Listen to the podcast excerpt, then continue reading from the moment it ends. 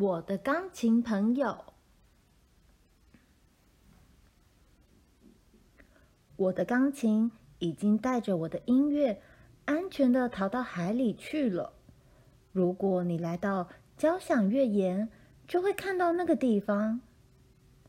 故事是这样开始的：我第一次自己坐到钢琴椅子上，把手放上琴键，然后开始作曲。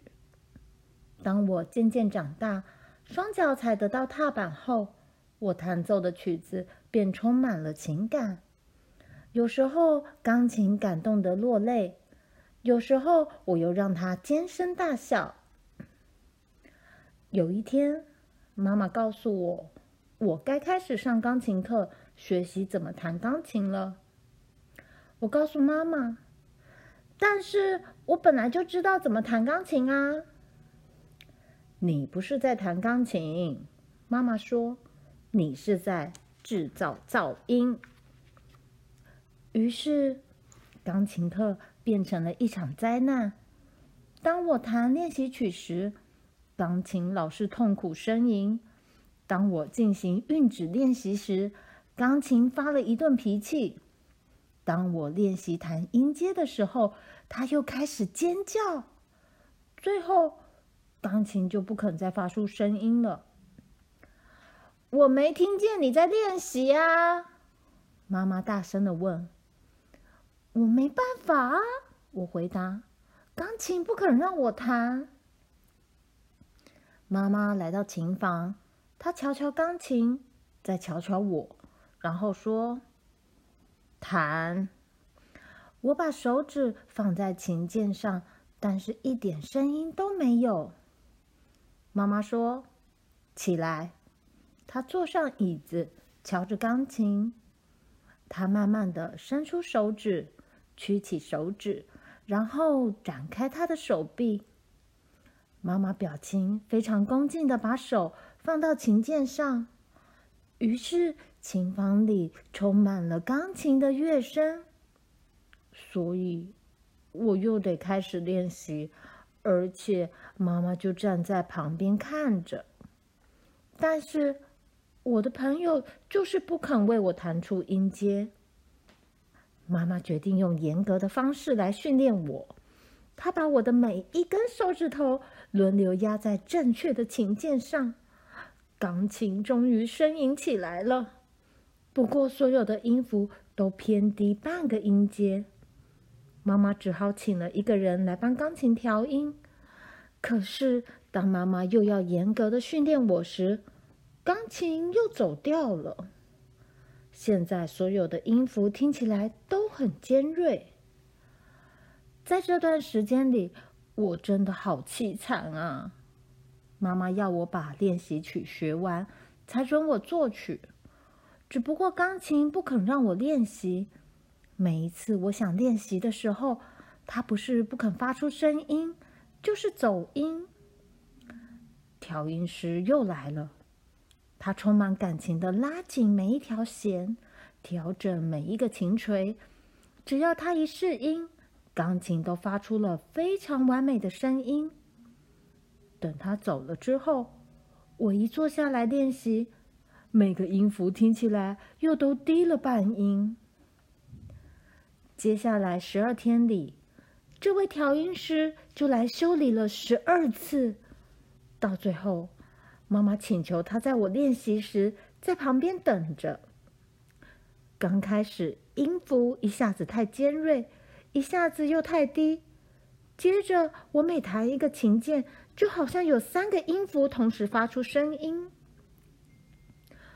这架钢琴已经很老了，调音师说，很可能是因为你们家面对着大海，湿气太重，所以它老是出问题。妈妈说：“我先不必练习了，她需要时间来想想这件事。”当妈妈在考虑时，我决定来作曲。一开始，我弹得非常平稳，很快的，我又随着音乐里的情感飞扬了起来。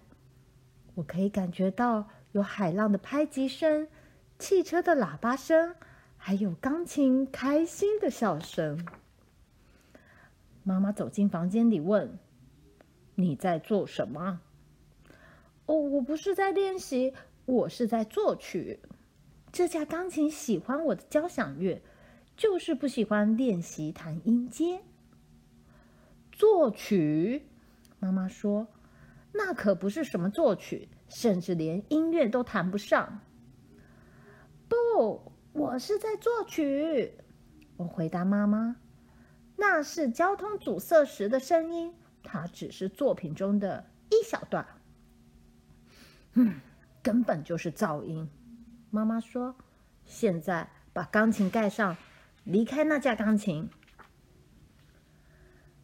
妈妈决定卖掉那架钢琴，再买一架新的。为了拍卖这架钢琴，她在报上登了一则广告。但是，每当有人来看这架钢琴时，只要一坐下来弹奏，这架钢琴就开始走音。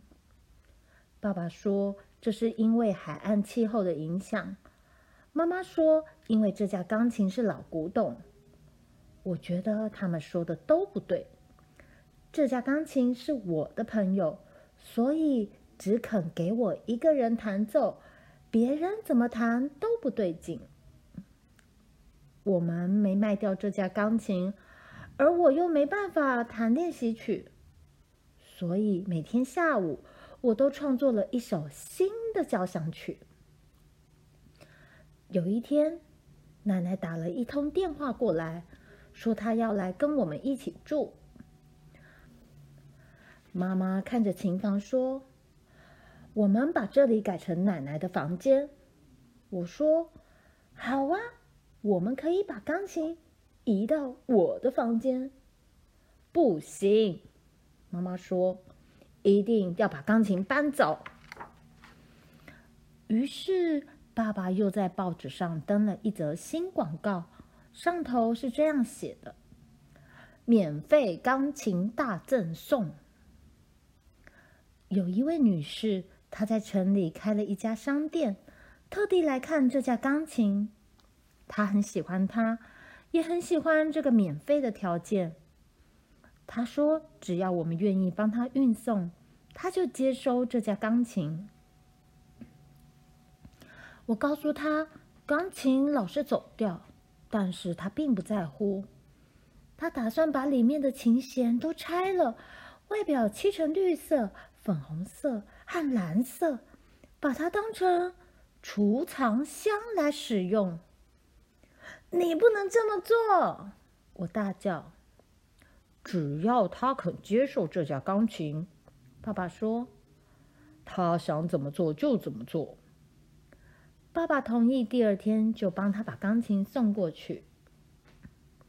我苦苦的哀求爸爸妈妈，让我保留这架钢琴。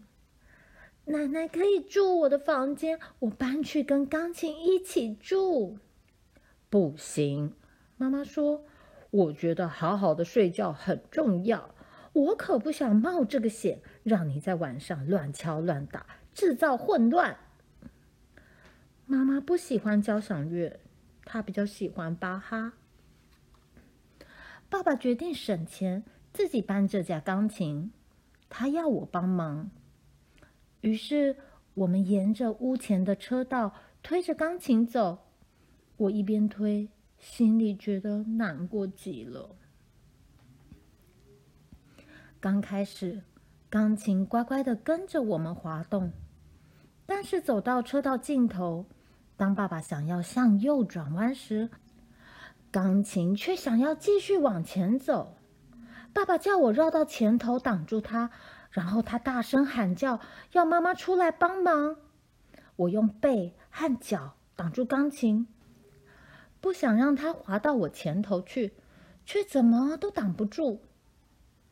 这时，我突然想到一个主意：“我会救你的。”我对钢琴小小声地说：“不过，你一定要按照我说的话去做。”钢琴没办法点头，也没办法说话，但是我感觉到他在犹豫。